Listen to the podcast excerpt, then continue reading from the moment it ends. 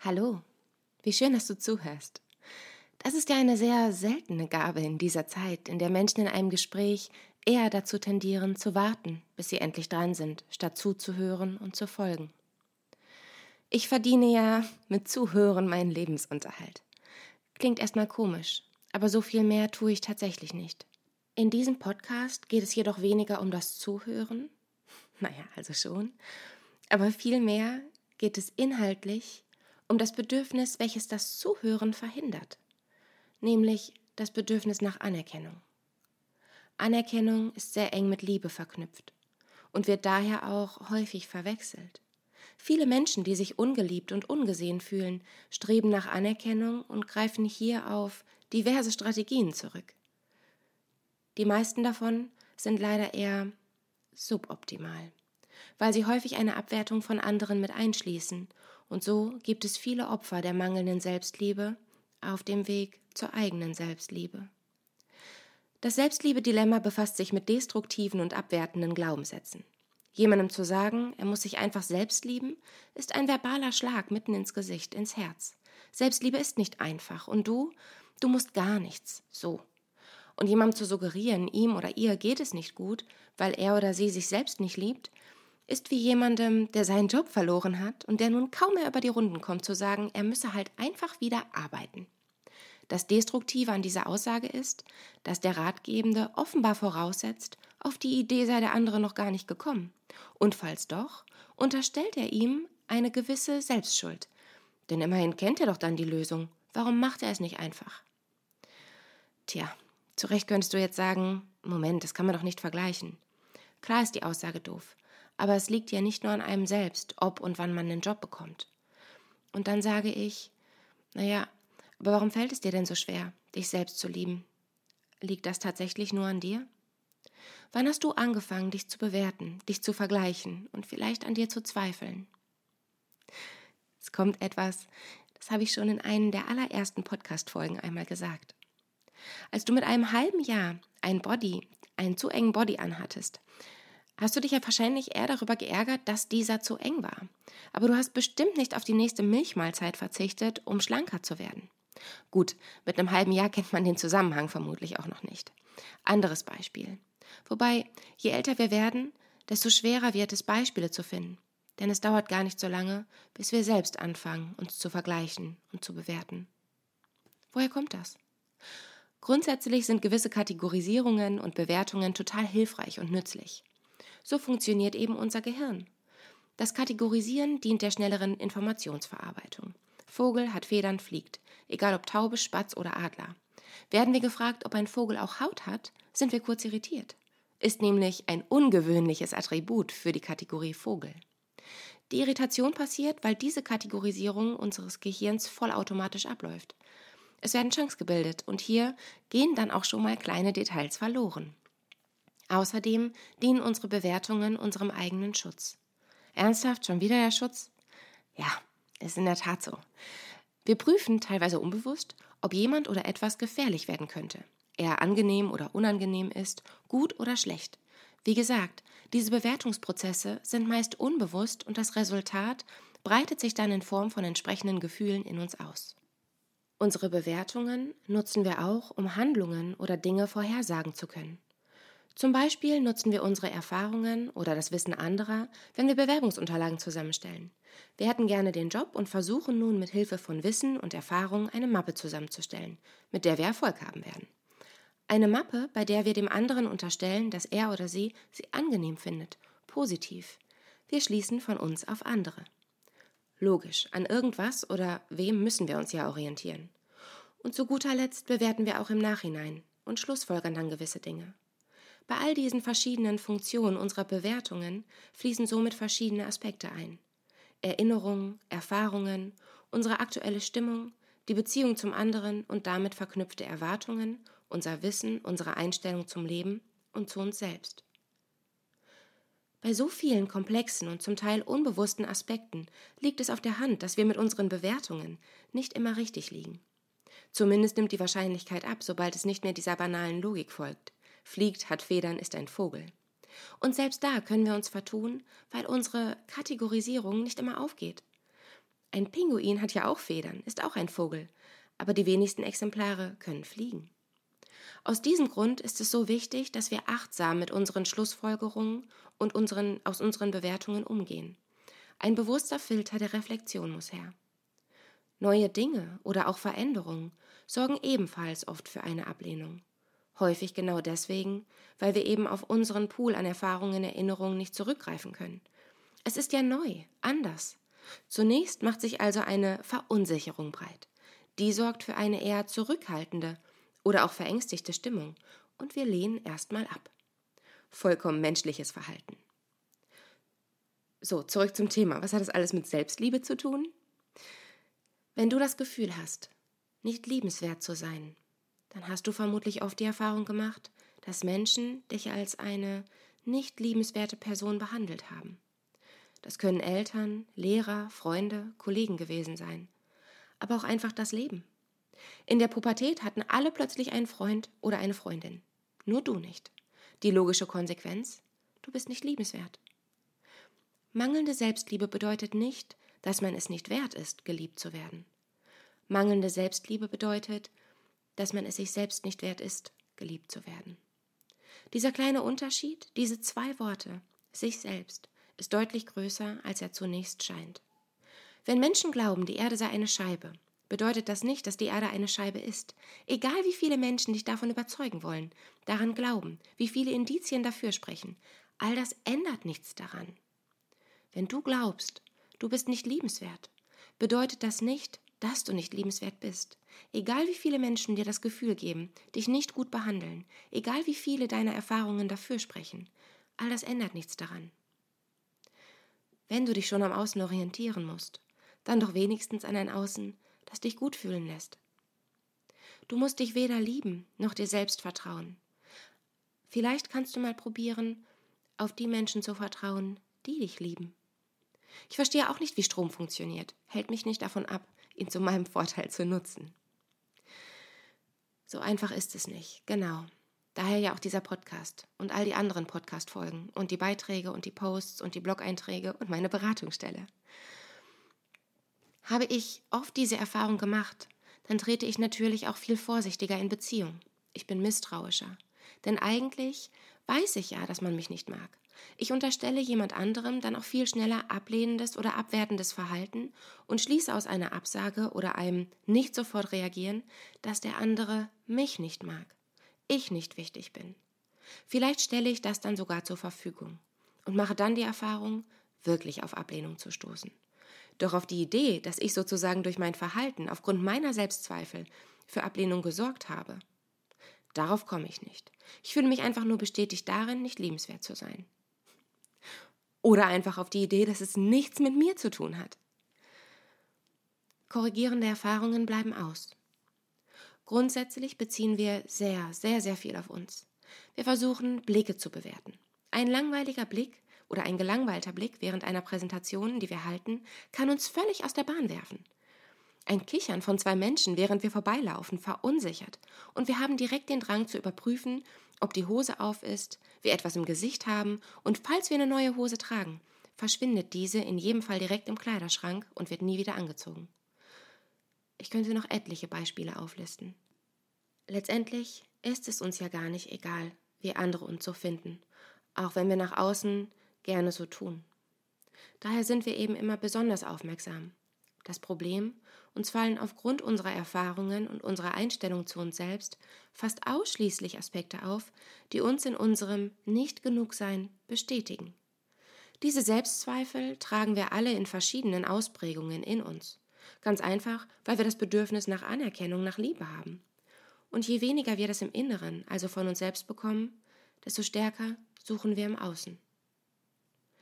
Dabei vergessen wir, dass das Außen ja auch aus Menschen besteht, die auch alle ihre Themen haben, das Bedürfnis haben, gesehen und anerkannt zu werden. Inspiriert durch eine Story von Romy Kelm habe ich mir daher die Frage gestellt, ob und wie Anerkennung und Liebe zusammengehören. Ich habe recherchiert, was so die Philosophie, die Psychologie und auch die Pädagogik dazu sagt und eigene Erfahrungen, beruflich als personenzentrierte Beraterin, sowie ganz persönliche reflektiert und hier in dieser Podcast-Folge fasse ich nun alles zusammen. In der Story ging es um sowas wie, wow, du hast abgenommen, steht dir. Und der kritischen Auseinandersetzung mit dem Abnehmen, Körperbildern und Oberflächlichkeiten. Für viele Menschen stellt die Frage, ob sie abgenommen haben, ein Kompliment dar. Allerdings nicht für alle. Schilddrüsenunterfunktion, Stress, Traurigkeit, Nebenwirkungen der Medikamente und so weiter. Und selbst die Menschen, die bewusst abgenommen haben und es schön finden, haben das häufig getan, weil sie sich vorher unwohl fühlten oder vielleicht gar aus gesundheitlicher äh, Sicht notwendig war und ist. Die Hose passt nicht mehr, der Sommer steht vor der Tür, Vergleiche mit anderen, Medien, Alltag, das Date meldet sich nicht mehr, Luftnot beim Treppensteigen, Shoppingtour, Kommentare von Familie, Freunden, Fremden und so weiter. Um es zusammenzufassen, ich bin nicht gut, so wie ich bin. Ich sollte auf Dinge verzichten und Dinge tun, die mir keinen Spaß machen. Ja, jetzt hat man also endlich den inneren Schweinehund überwunden, hat abgenommen, ist stolz und plötzlich erfährt man Anerkennung. Was lerne ich? Ich war nicht gut, so wie ich war, und ich darf nicht mehr zunehmen, eher mehr abnehmen. Und dann werde ich gemocht und erfahre Anerkennung. Doof, wenn die Welt so funktioniert, oder? Wenn wir nicht so geliebt werden, wie wir sind, sondern erst etwas dafür tun müssen. Das Selbstliebe-Dilemma? Und wie eng hängen denn nun Liebe und Anerkennung zusammen? Wird in diesem Beispiel vielleicht vor allem meine Leistung honoriert und dafür erfahre ich Anerkennung, ich werde dadurch aber weder mehr noch weniger geliebt? Sind es vor allem selbstoffenbarende Kommentare von anderen, wenn sie einen dafür loben, dass man abgenommen hat? Das Selbstliebe-Dilemma? Ganz offensichtlich, denn so bilden sich ganz viele verschiedene, leider oft destruktive Verhaltensweisen, von denen dir sicher viele bekannt vorkommen. Entweder weil du sie bedienst oder und weil du ihnen ausgesetzt bist und warst. Sie alle haben eins gemeinsam, die Sehnsucht, so wie man ist, anerkannt, geliebt und gemocht zu werden. Erstens, wir vergleichen. Zweitens, wir geben Ratschläge. Drittens, wir analysieren. Wir schließen von uns auf andere. Fünftens, wir lästern. Sechstens, wir machen uns lustig. Siebtens, wir sind im Außen. Und selbst wenn wir im Inneren sind, sind da diese Stimmen und Erfahrungen, gelernt durch unsere Umwelt, verinnerlicht und nun ein Teil von uns selbst. Starten wir mal mit dem Vergleichen. Da ist dieser Account, der echt gute Beiträge macht. Die sind eigentlich von der Optik, dem Inhalt, dem Design genauso gut wie deine. Du folgst diesem Account gerne und lässt dich auch gerne inspirieren. Aber dennoch hat dieser Account über 10.000 Follower und Followerinnen. Du hingegen stagnierst bei 735. Nein, oh nein, es sind sogar nur noch 727. Wer ist mir denn entfolgt? Was habe ich gestern gepostet? Die Story, in der ich mich gezeigt habe? Bestimmt fanden die mich unsympathisch. Du gehst auf den anderen Account. Stimmt, sie ist ja auch viel hübscher. Sie wirkt so sympathisch, eigentlich wie eine gute Freundin. Dennoch entfolgst du ihr. Du willst dich nicht so fühlen und hattest schon oft das Gefühl, wenn du ihre 700 Likes unter einem Beitrag gesehen hast, dass es unfair ist. So toll war der Inhalt jetzt ja auch nicht. Ein Zitat und darunter ein Satz. Puh, Sie macht es sich ja auch leicht. Und du machst es dir so schwer. Du bist so ungerecht, dir selbst gegenüber. Du kennst diesen anderen Menschen doch gar nicht, siehst nur ihren vermeintlichen Erfolg, ihre sympathische und vermeintliche sorgenfreie Story. Dir geht es nicht gut, du bist frustriert, entfernst dich, zweifelst. Und das vermutlich nicht zum ersten Mal. Wie oft hast du dich schon klein gefühlt, dich distanziert, warst frustriert, weil jemand besser war, und wann hat dich ein Vergleich mal besser fühlen lassen? Eigentlich vergleichen wir in der Hoffnung, besser abzuschneiden. Doch leider gibt es Ideale in sämtlichen Bereichen, denen wir nicht das Wasser reichen können. Wir vergessen jedoch all die anderen Umstände und manchmal auch die Konsequenz. Wir sehen dann nur das Ergebnis, blenden den Weg dahin vollkommen aus und fühlen uns schlecht. Zusammengefasst, Du erzeugst einen Mangel, sorgst für eine Enttäuschung deiner selbst und distanzierst, distanzierst dich somit von dir und deinem Sein und Tun. Im schlimmsten Fall entsteht zunächst ein Frust, dann Verbitterung und vielleicht sogar eine Distanz zu dem Menschen, neben dem du dich im Vergleich kleiner und schlechter gefühlt hast. Wie kannst du also damit aufhören, dich zu vergleichen? Vergleiche sind eine Art Selbstverletzung. Weil man sich selbst verlässt, von außen drauf schaut, einen Mangel erzeugt, der zuvor nicht da war, um dann langfristig zu frustrieren, zu verbittern und zu vereinsamen. Stattdessen überlege dir bewusst, wie sich Glück und Zufriedenheit anfühlt. Wann geht es dir gut? Was brauchst du hierfür? Was zeichnet einen guten Menschen aus? Welche Eigenschaften? Wo darfst du noch wachsen? Wenn du unbedingt ins Außen gehen willst, überlege, was andere an dir beneiden könnten oder frage dich ohne diesen Umweg, wofür du dir dankbar bist. Wende dich dir bedingungslos positiv zu, statt von dir ab. Dankbarkeit neutralisiert Neid. Wofür bist du dir dankbar? Ratschläge. Was macht der folgende Dialog mit dir? Boah, sorry, ich bin echt genervt von der neuen Kollegin. Ey, das muss einfach mal raus. Begrüßt Sonja ihre Freundin zur gemeinsamen Mittagspause im Café. Oh nein, los, erzähl, fordert Pia sie auf.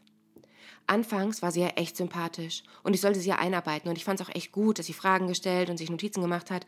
Aber vielleicht waren das auch keine Notizen, sondern sie hat irgendwas aus Langeweile gemalt. Als Beispiel, sie ist jetzt seit drei Monaten da und kann sich den Code für den Kopierer nicht merken. Sonja schüttelt den Kopf. Na ja, vielleicht hat sie den ja notiert, aber ihre Notizen nicht immer zur Hand, versucht Pia, Sonja zu beruhigen. Sie merkt, wie schwer es ihr fällt, diese negative Energie auszuhalten und möchte auch Sonja irgendwie beruhigen. Sonja schaut sie direkt irritiert an. Hä? Ey, das war jetzt nur ein Beispiel und ganz ehrlich, fünf Ziffern sollten ja jetzt kein Problem sein, sagt Sonja forsch und fährt fort. Sie erzählt mir auch ständig aus ihrem Privatleben und hält mich von der Arbeit ab, die wir eigentlich teilen sollten. Ich verstehe, ich, ähm, ich hatte ja auch mal so eine Kollegin, aber deine ist ja noch in der Probezeit, oder? erkundigt sich Pia. Nee, eben nicht. Ich wurde ja schon letzten Monat um eine Einschätzung gebeten und habe sie ja durchaus positiv eingeschätzt und als wissbegierig und engagiert beschrieben. Und heute hatte sie dann Kuchen mit. Sie ist jetzt unbefristet. Und wenn du einfach nochmal zu deinem Chef gehst, schlägt Pia vorsichtig vor. Boah, Pia, was soll der denn machen? Fällt doch am Ende auf mich zurück. Pia ist verärgert. Sie wollte doch nur helfen. Immerhin hatte sie schon mal so eine ähnliche Situation. Sie wollte doch nur nach Lösungen suchen und jetzt wirkt es fast so, als sei Sonja auch von ihr genervt. Sonja hingegen fühlt sich unverstanden. Sie ist frustriert. Warum tut Pia so, als sei das kein Problem? Schlimmer noch, sie nimmt ihre neue Kollegin ja gar in Schutz. Sonja beschleicht das Gefühl, dass sie übertreibt und es an ihr selbst liegt. Solche Dialoge kennst du sicherlich. Du möchtest einfach nur mal Dampf ablassen und dein Gegenüber treibt dich in den Wahnsinn weil er oder sie einfach nicht versteht, dass das eben keine Lappalie ist. Zumindest erzeugt er oder sie in dir durch diese Lösungs- und Besänftigungsvorschläge das Gefühl, als solltest du dich nicht so ärgern. Pia allerdings wollte Sonja weder vorschreiben, was sie zu tun hat, noch wollte sie ihr Problem runterspielen oder sie frustrieren. Pia wollte helfen. Und vielleicht wollte sie auch ein bisschen Anerkennung für ihre guten Tipps und ihr Wissen. Vielleicht hilft dir das beim nächsten Mal, wenn sich jemand scheinbar krampfhaft gegen all deine gut gemeinten Ratschläge wehrt, zu verstehen, dass sein oder ihr Bedürfnis gerade vor allem Verständnis und Mitgefühl ist, statt einer Lösung oder einem Ratschlag. Und falls du mal wieder mit solchen bombardiert wirst, benenne, wonach dir gerade ist. Ganz ehrlich, ich möchte gerade keine Lösung oder so. Ich wollte einfach nur mal Dampf ablassen. Deine Tipps klingen echt gut, aber ich bin noch nicht so weit, mich mit einer Lösung zu beschäftigen. Ich wollte einfach nur mal meckern. Drittens, Lästern. Ja, Lästern hat auch so eine schöne Funktion wie Verbundenheit. Man grenzt sich von der Parallelklasse ab, um das Klassengefühl zu stärken. Als banales Beispiel. Boah, in der C sitzen nur Bekloppte. Aber auch Lästern aus Neid. Man muss den anderen abwerten, damit man vor sich selbst eine angenehmere Begründung hat, warum man dies oder jenes nicht hat. Schon die neue Abteilungsleitung gesehen? Bestimmt hochgeschlafen. Man unterstellt also, dass man, um den Job zu bekommen, gegen seine Grundsätze hätte verschossen müssen. Und dann braucht man ja auch nicht neidisch sein. Manchmal lästern wir auch, um von anderen zu hören, dass man schon gut so ist, wie man ist. Boah, Schatz, guck mal, die sieht ja echt aus wie eine Professionelle, oder? Lästern kann auch einfach der Psychohygiene dienen. Jemand verhält sich aus unserer Sicht komplett daneben. Wir verstehen das Verhalten einfach nicht. Ein Widerstand bis hin zur Wut kann dadurch ausgelöst werden haben wir ja manchmal bei uns selbst. Boah, ich bin so blöd. Warum muss ich immer wieder den gleichen Fehler machen? Um diesen Widerstand zu lösen, hilft es mit anderen zu reden, sich auszukotzen und zu lästern. Das alles sind Schutzstrategien auf Kosten anderer. Wie schwach wir scheinbar sind, dass wir andere abwerten müssen, um uns selbst aufzuwerten, oder? Wir machen uns lustig. Meine Frau wollte kürzlich von Dortmund nach Hannover und rief aus Wuppertal an, die A2 sei weg. Und? Welche lustigen Anekdoten packst du so aus, wenn die Familie oder Freunde am Tisch bei Kaffee und Kuchen sitzen? Gerade wenn man mit mehreren Leuten unterwegs ist, scheint es üblich, immer wieder die Schwächen oder Peinlichkeiten anderer auszukramen. Alle wissen Bescheid, alle lachen über den Spruch. Man fühlt sich gut, ist witzig, schlagfertig. Auf Kosten anderer. In diesem Beispiel auf Kosten der Partnerin oder des Partners. Was sich liebt, das neckt sich? Von wem kommt eigentlich diese dumme Weisheit? Das ist nämlich keine Weisheit, sondern eine Beobachtung. Menschen tun das in der Kennenlernphase vor allem, um sich selbst zu schützen. Sie signalisieren damit ihre Unabhängigkeit und zeigen sich nicht so verletzlich. Statt Wow, du bist so schön, kommt dann Wie siehst du denn aus? Dachtest du, das sei ein Date? Und das ist auch gar nicht so unverständlich. Immerhin wollen wir gefallen. Und wer Gefühle zeigt, gilt als schwach, und wer schwach ist, ist nicht attraktiv. An dieser Logik und Dynamik ist was dran, einfach weil wir alle Menschen sind, mit Erfahrungen, die uns gelernt haben, dass wir uns schützen müssen vor Ablehnung. Weil wir bereits Ablehnung erfahren haben, als Weichei oder Heulsuse bezeichnet wurden, weil wir in einer Gesellschaft leben, in der das Vertrauen missbraucht wird, Ungerechtigkeit zur Tagesordnung gehört und Schwäche und Naivität eher negativ konnotiert sind. Am Ende geht es immer um das Ego, den Wunsch nach Anerkennung und dem Mangel an Selbstliebe. Mein Hashtag Weltfrieden durch Selbstliebe mag naiv klingen, aber ich bin mittlerweile lieber naiv, vertraue auch Fremden, zeige Verletzlichkeit und Schwäche, anstatt mich, wie früher, dieser harten Welt anzupassen, mich rar zu machen, andere abzuwerten, nur um Anerkennung zu erfahren, der ich dann doch nicht glauben kann. Man analysiert. Und? Was gibt's Neues von Oliver? Manuela grinst allein beim Gedanken an ihn und sagt, ja, also gestern, ach, warte, Sie kramt in ihrer Tasche und zieht das Handy hervor, geht auf WhatsApp und erschrickt. Was ist los? fragt ihre Freundin besorgt. Er ist online, erklärt Manu. Okay, dann warten wir, sagt ihre Freundin verständnisvoll. Wobei, ich sehe ja, wenn er schreibt, dann kann ich ja immer noch schnell rausgehen. Ja, aber denk dran, erst den Chat zu verlassen, sonst ist seine Nachricht gelesen, sobald du WhatsApp wieder öffnest. Stimmt.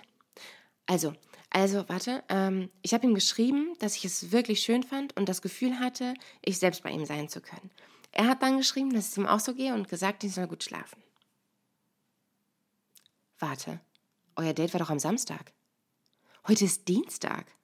Ihr habt zwei Tage nicht geschrieben? Manu bekommt Angst, fast Panik. Stimmt. Und sie hatte sich so zurücknehmen müssen am Sonntag und Montag. Ist das jetzt ein schlechtes Zeichen? Fragt Manu verunsichert. Weiß ich nicht. Äh, ich will dir ja nicht zu nahe treten, aber du meintest, du könntest bei ihm du selbst sein und du bist eigentlich niemand, der sich rar macht. Ich will ihn ja nicht überfordern. Vielleicht ist er auch einfach nicht der Typ für Verbindlichkeit. Oder er ist sich nicht sicher. Oder er ist schüchtern, analysiert Manu. Schreib ihm doch einfach, wann ihr euch wiederseht. Dann weißt du mehr, schlägt ihre Freundin vor. Spinnst du, bist du verrückt? Was, wenn er nicht antwortet? Du würdest jetzt also lieber seine Nachricht auf Hinweise analysieren, als Klarheit zu haben? Ja, nie. Aber ich habe Angst davor, dass er mich doch nicht mag und ich möchte nicht abgelehnt werden. Ich will mich nicht anbiedern, weißt du? Und was, wenn es ihm ähnlich geht? Ja, aber was, wenn nicht? Dieses Analysieren, vielleicht kennst du es, findet auch gerne bei mir in der Praxis statt. Es ist gar nicht so selten, dass Paare spannenderweise oft in der dritten Sitzung, nachdem sie verstanden haben, dass alles sein darf, es nicht um ein Gegeneinander, sondern miteinander geht, mir helfen wollen, meinen Job zu machen. Oder vielleicht auch von sich ablenken wollen. Oder aber irgendwas in ihnen sich eben doch noch danach sehnt, dass sie doch eigentlich schon gut so sind, wie sie sind. Vor allem, nachdem sie vielleicht während den ersten Sitzungen bereits tiefer in ihrer ganz persönlichen Geschichte und in ihren ganz persönlichen Themen abgetaucht sind. Die Frau, die in der zweiten Sitzung bereits viel geweint hat und viele Erkenntnisse hatte, der sind dann nämlich Verhaltensweisen an ihrem Mann aufgefallen, die vielleicht ja auch was mit seiner Kindheit zu tun haben. Also konkret, ihr sei schon mal aufgefallen, dass er seiner Mutter hörig ist. Und wenn ich dann nicht sofort unterbreche, folgt eine Persönlichkeitsanalyse, fast eine Anamnese des Mannes, gespickt mit Beispielen und Situationen und so wahnsinnig vielen Abwertungen. Männer machen es übrigens auch. Das Problem, selbst wenn die Frau oder eben der Mann vollkommen richtig liegt, es hilft dem Mann oder der Frau kein Stück, wenn er oder sie das alles selbst nicht sieht oder nicht sehen möchte. Im Gegenteil, wenn wir jemandem eine Lösung für sein Problem anbieten, was derjenige jedoch gar nicht hat, fühlt er sich angegriffen und macht zu. Sollte der andere das Problem sehen und eine Lösung präsentiert bekommen, die er für sich sehr abwegig findet, dann hält er an seinem Problem fest. Zunächst muss das Problem verstanden werden. Und damit es verstanden werden kann, muss es erstmal gesehen und anerkannt werden. Und das kann nur ich selbst. Wenn ich Eigenarten oder Muster an mir habe, die du anstrengend findest, dann kannst du mir gerne sagen, dass du das anstrengend findest. Aber wenn ich da bisher gut mit gefahren bin und das aus welchen Gründen auch immer für mich wichtig ist, dann werde ich eher dir unterstellen, dass du ein Problem hast und vielleicht sensibel bist. Und daher ist es so wichtig, nicht zu analysieren und anderen etwas zu unterstellen. So, also bisher hatten wir Vergleiche, Lästern, Humor, Analysen. Kommen wir zur Meinungsverschiedenheit. Diskussion und Streit. Wenn wir eine Meinung haben, dann möchten wir verstanden werden. Noch triumphaler allerdings wäre es, wenn wir jemand anderem von unserer Sichtweise überzeugen können. Und das erklärt auch schon das ganze Dilemma. Denn leider stehen unsere Bedürfnisse nach Verständnis und Anerkennung oft vor dem Bedürfnis nach Wissen, sei es beruflich oder privat. Eine Diskussion endet oft in Frustration und das Gefühl der Ablehnung, mindestens für einen. Das merkt man dann an der leicht gesäuerten Aussage, das ist halt meine Meinung. Schade, dass du mich nicht verstehst. Schade, dass du meine Meinung und irgendwie auch mich ablehnst. Schade, dass wir scheinbar nicht so sehr verbunden sind, wie ich dachte. All das steckt da drin. Und es ist wichtig, sich all das bewusst zu machen. Frage dich, warum tut es dir so weh, wenn jemand seine Meinung sagt und diese nicht deiner entspricht? Worum geht es dir gerade eigentlich? Vielleicht kannst du das zur Verfügung stellen oder eben, wenn es andersrum passiert, nachfragen. Du wirkst irgendwie verletzt. Warum ist es dir so wichtig, dass ich bei dem Thema so denke wie du? Wenn du oder dein Gegenüber eigentlich ein anderes Bedürfnis hast oder hat und gar nicht das Wissen im Vordergrund steht, fehlt euch vielleicht einfach die Grundlage des Austauschs. Vielleicht geht es um Zuwendung, Anerkennung, Verbundenheit, den Wunsch zu helfen. Und wenn das das Bedürfnis ist und war, ist es verständlich, wenn du oder dein Gegenüber verletzt bist oder ist. Zusammenfassend, wir Menschen neigen dazu, alles und jeden zu bewerten und insbesondere, wenn wir etwas verstehen wollen, reihen wir uns Dinge zusammen oder aber wir sehen uns nach Anerkennung und ziehen falsche Schlussfolgerungen.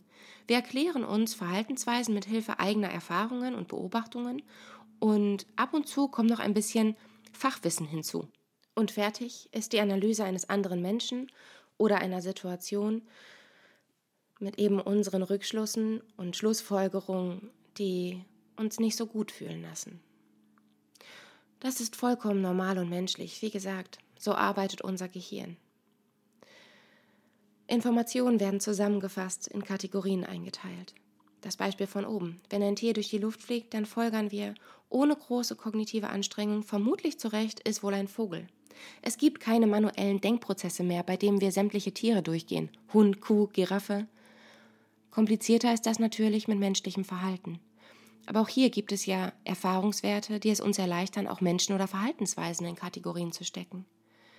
Wenn wir also beispielsweise ein für uns nicht nachvollziehbares Verhalten bemerken, fangen wir an zu analysieren und zu bewerten in viele Richtungen. Das Paradoxe, wir denken nicht viel weiter, sondern ziehen oft unsere Rückschlüsse aus der eigenen Analyse und werden dann sauer, wütend oder sind genervt. Und diese Gefühle, die sind dann da. Sie sind echt. Wir sind dann tatsächlich verletzt. Obwohl wir selbst ja durchaus während der Analyse gemerkt haben, dass es eine Vielzahl von Erklärungen geben kann versteifen wir uns auf einige wenige und das damit verbundene Gefühl. Ich beobachte dieses Phänomen, wie gesagt, oft bei Paaren, wenn sie mir erklären, warum ihr Partner so ist, anstatt mir zu erklären, wie es ihnen geht. Hierdurch sich, fühlt sich der Partner unverstanden, teilweise bloßgestellt. Und das Einzige, was ich in dem Moment verstehe, ist, dass der analysierende Partner komplett verzweifelt ist, den anderen so gern verstehen möchte und selbst gesehen und verstanden werden will, sich aber selbst aufgrund der vielen Annahmen verletzt und oder sich geschützt hat und nun auf Bewertung durch mich, die Expertin, hofft. Aber ich analysiere nicht, ich bewerte auch nicht. Mir geht es vor allem darum, und genau darum geht es auch bei der Selbstliebe, zu verstehen. Wenn du dich verstehst, dann kannst du dich akzeptieren und annehmen, dich lieben. Selbstliebe bedeutet vor allem Selbstakzeptanz. Um dich zu verstehen, gibt es so viele verschiedene Anhaltspunkte, Impulse und auch Theorien. Wir kommen direkt die Sprachen der Liebe in den Sinn. Also, es gibt die Theorie der fünf Sprachen der Liebe von Gary Chapman. Sehr bekannt, sehr einleuchtend, oft sehr passend. Gleichzeitig scheitern Sitzungen, in denen die Sprachen der Liebe zum Thema gemacht werden, oft langfristig, denn so einfach ist es nicht. Keine Diagnose, keine Theorie, keine Standards können unsere komplexe Psyche, unsere Persönlichkeit und unsere Erfahrungen abbilden. Die Sprachen der Liebe sind ein netter Eisbrecher, nicht mehr und nicht weniger. Gerade bei Krisen nach langer Zeit ist es ja schwierig, einfach zu dem Schluss zu kommen, ah, okay, ihr sprecht wohl eine andere Sprache. Ach echt? Und warum lief es dann 20 Jahre lang gut? Warum erwähne ich sie hier denn dennoch? Naja, sie wurden empirisch untersucht und durchaus bestätigt. Es ist was dran an Chapmans Theorie, keine Frage.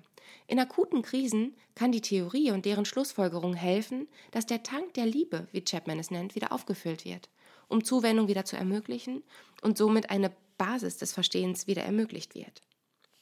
Ein Beispiel. Wie oft sitzen Paare bei mir und erzählen mir unabhängig voneinander exakt das Gleiche. Ich fühle mich nicht gesehen, nicht gehört und nicht verstanden.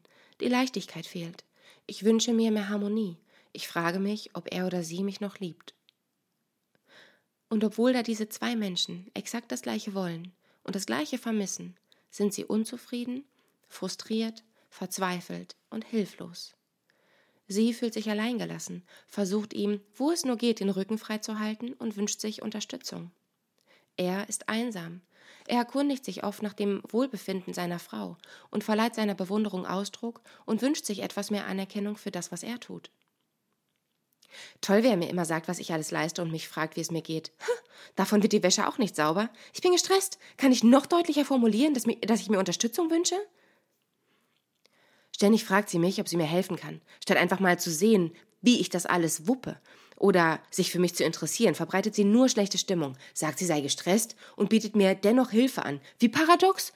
Und davon, also davon ab, gibt sie mir dadurch das Gefühl, ich schaff's nicht, ich fühle mich wie ein kleiner Junge. Ich kann beide sehen. Ich höre beide. Ich verstehe beide. Du auch? Für sie scheint Liebe vor allem etwas mit Unterstützung und Fürsorge zu tun, zu haben. Ihm geht es eher um Anerkennung und Lob. Diese Erkenntnis kann sehr entlastend sein, wenn auch nicht allumfassend und lösend. Es ist sozusagen der Energieriegel für Verhungernde. Kurzfristig deckt er den Bedarf, langfristig sollte dieser durch ausgewogene und gesunde Ernährung mit ganz natürlichen Lebensmitteln gedeckt werden. Denn für die Liebe bedarf es keiner Regeln, Grenzen und Pläne.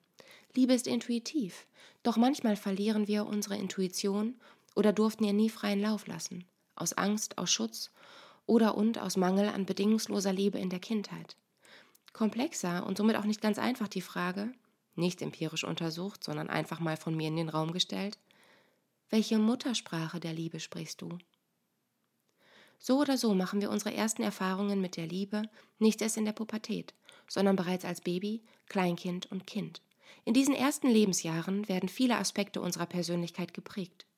Wie reagierten unsere Eltern auf unsere Bedürfnisse? Wie und womit wurden wir getröstet? Wurden wir getröstet? Wie wurden uns unsere Grenzen aufgezeigt? Gab es welche? Wie und wann wurden wir geliebt? Immer oder vor allem, wenn wir brav, lieb und angepasst waren? Gab es Gefühle und Bedürfnisse, die unerwünscht waren? Wurden wir erzogen oder begleitet? Hatten wir Angst statt Respekt? Wie fühltest du dich als Kind? Ausgeliefert und bevormundet? Beschützt und bestärkt? Waren deine Eltern oder einer von ihnen sehr mit sich Oder waren sie eher miteinander beschäftigt? Konnten sie dir aufgrund der Umstände nicht geben, was du brauchtest? Haben sie dir alles gegeben und ermöglicht? Wolltest du so werden wie das vielleicht idealisierte Elternteil? Wolltest du unter keinen Umständen so werden wie Mama oder wie Papa? Viele deiner heutigen Themen können sich vielleicht mit dieser ersten Sprache der Liebe erklären und verstehen lassen. Der Ursprung vieler Ängste und Schutzstrategien kann hiermit vielleicht verstanden werden. Ich habe übrigens nur deswegen Muttersprache gewählt, weil es das Wort tatsächlich gibt. Ich habe es nicht aus, äh, ausgewählt, um zu signalisieren, dass diese Verantwortung ausschließlich bei der Mutter, Mama oder Frau, die dich zur Welt gebracht hat, liegt. Puh, wir haben jetzt schon 35 Minuten. Ähm, ich habe probiert, hier einfach nochmal vieles reinzutun. Und ähm, ich komme gleich wieder zu Beziehungen. Ähm, dachte, ich gönne dir und mir kurz eine kleine Pause, einmal durchatmen.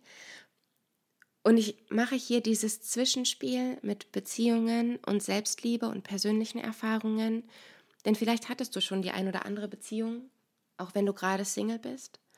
Und vielleicht erinnert es dich an Muster, die in den Beziehungen waren oder andersrum. Und ich versuche hier tatsächlich das Selbstliebe-Dilemma gerade in so ein Podcast ähm, zu pressen. Keine Ahnung, ob das eine gute Idee ist oder nicht. Ähm, aber falls du bis hierhin gehört hast, ich glaube, das Finale kommt gleich. Ja gut, ein paar Minuten geht's noch. Also, wenn du dir überlegst, wie, wie so die, die Grundlage für eine gute Partnerschaft ist, für mich wären das sowas wie folgende fünf Punkte. Ich kann ich selbst sein. Ich fühle mich sicher, wohl und verbunden. Ich vertraue ihm. Er ist auch irgendwie mein bester Freund. Und ich habe das Gefühl, dass ich ihm alles sagen kann. Meine Wünsche, Ängste, Bedürfnisse, Erfahrungen und Gefühle.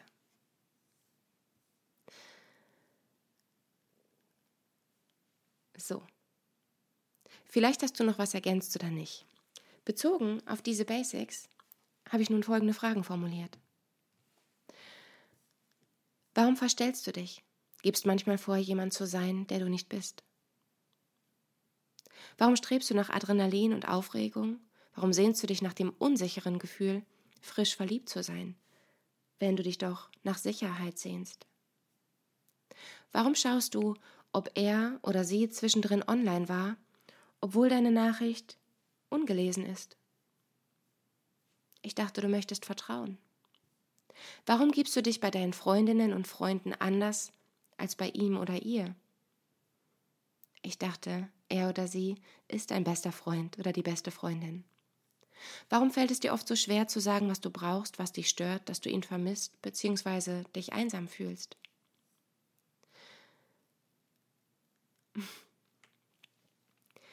Wir handeln immer aus einem guten Grund, den wir manchmal stolz vor uns hertragen und nicht weiter hinterfragen. Und dann fühlen wir uns im Recht und wundern uns, warum uns keiner versteht.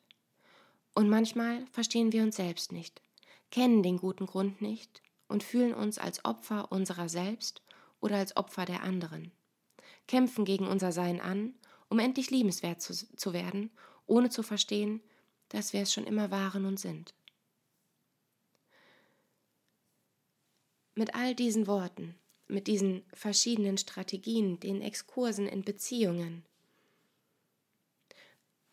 was planst du zukünftig zu tun? Achtsamere Schlussfolgerungen bei deinen Bewertungen? Weniger Ratschläge? Mehr Verständnis? Hörst du auf, dich mit anderen zu vergleichen und vergleichst dich lieber mit dir selbst, mit deinem gestrigen Ich? Wirst du weiterhin lästern? Und wenn ja, aus welchem Grund? Und wie ist das wohl bei der nächsten Familienfeier oder der nächsten Party?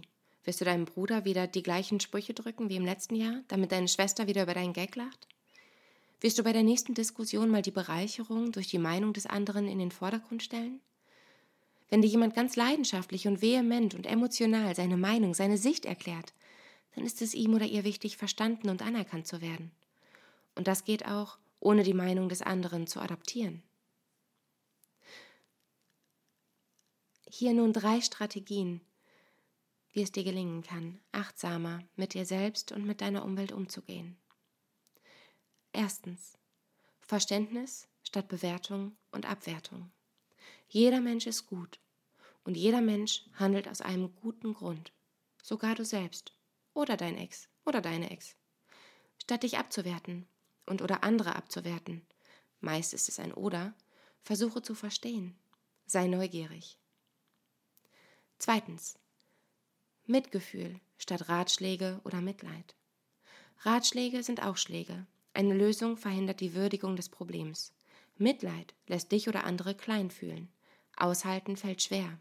Aber versuche, wenn dir jemand sein Leid klagt, ihm oder ihr zu glauben. Denn für ihn oder sie ist es wahr. Das Gefühl, dass das Leben nicht weitergeht zum Beispiel, ist echt. Sich da reinzufühlen, ist unheimlich schwer. Noch schwerer ist es allerdings, wenn man es fühlt und einem dann suggeriert wird, dass das nicht stimmt oder man sich nicht so anstellen sollte. Letzteres ist paradox, by the way. Immerhin schafft der Gegenüber es ja nicht mal mitzufühlen. Drittens.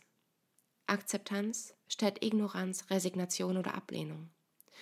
Es gibt Dinge, die wollen wir nicht annehmen. Die tun so weh, dass wir lieber an einer Illusion festhalten. Das Dilemma, wenn ich etwas verdränge oder nicht wahrhaben will, dann bin ich machtlos und ausgeliefert. Denn da ist es ja dennoch. Ich weiß nur nicht mehr wo und ich habe eben keine Kontrolle mehr. Eine Rechnung nicht zu öffnen, weil man sie eh nicht begleichen kann, macht alles nur schlimmer. Lieber einmal durch die Enttäuschung durch, durch die Traurigkeit, durch die, durch die Gefühle hindurch, sie erleben, aushalten, annehmen, akzeptieren, statt davor stehen zu bleiben und einfach ein Tuch drüber zu hängen. Du musst dich nicht verstellen, es anderen recht machen, andere abwerten, nach ihren Lösungen suchen, dich über sie lustig machen oder sie von deiner Meinung überzeugen, damit du Anerkennung erfährst und liebenswert bist. Du darfst sein. Du darfst deinen Weg gehen. Du darfst dich verstehen und du darfst andere verstehen. Du darfst dich annehmen. Du darfst fühlen. Du darfst wachsen. Du darfst da sein. Du darfst mitfühlen. Du darfst dir vertrauen. Du darfst an das Gute glauben. Du darfst leben und du bist gut. Ich glaube an dich. Ich vertraue dir. Und wenn du mein Vertrauen missbrauchst, dann hat es einen guten Grund. Und ich bin dann neugierig darauf, ihn zu erfahren. Und wenn du mich nicht gut behandelst und ich dich nicht verstehe, dann darf ich gehen und dich loslassen. Und dann darf ich enttäuscht sein. Ich darf traurig sein. Wenn es dir schwerfällt, dir zu vertrauen, an dich zu glauben und dich selbst zu lieben, dann fehlt dir vielleicht auch jemand, der dir ein gutes Vorbild ist, dir zeigt, dass er dir vertraut, an dich glaubt, dich akzeptiert. Versuch du der oder diejenige für andere zu sein. Vielleicht gelingt es dir schon bald bei dir und für dich selbst. Denn wem gebührt deine Anerkennung, Wertschätzung und Liebe? Vermutlich den Menschen, bei denen du sein kannst, wer du bist, mit allem, was dazugehört. Kommst du ins Team? Oder brauchst du vorab noch ein Probetraining? In der personenzentrierten Beratung gebe ich dir diesen abwertfreien, bedingungslos positiv zugewandten Raum, ohne dir etwas vorzuspielen. Ich unterstelle dir immer einen guten Grund, und wenn ich diesen nicht verstehe, versuche ich es zu verstehen. Ich bin authentisch, empathisch und akzeptierend. Es handelt sich nicht um eine Methode oder Gesprächstechnik, sondern um eine Haltung. Eine Haltung, die mich geheilt hat die mich zu mir selbst gebracht hat und die mir gezeigt hat, dass ich gut bin, wie ich bin, mit allem, was dazugehört. So. Wie immer kannst du äh, diesen Podcast als Skript auf meiner Internetseite nachlesen, www.jennifer-angersbach.de. Ähm, auf dieser Internetseite findest du auch die Möglichkeit, mich zu kontaktieren. Du kannst mich gerne anrufen über mein Kontaktformular, mir eine Nachricht auf Instagram schicken, mir gerne auch bei Instagram folgen. Also es gibt viele Wege, um mich zu erreichen. Ich habe ähm, manchmal auch sehr, sehr kurzfristige Termine, gerade werktags, vormittags frei. An den Wochenenden und am Nachmittag kann es zu Wartezeiten kommen. Ähm, ja, danke fürs Durchhalten, fürs Zuhören. Und danke für dich, für dein Sein. Bis bald.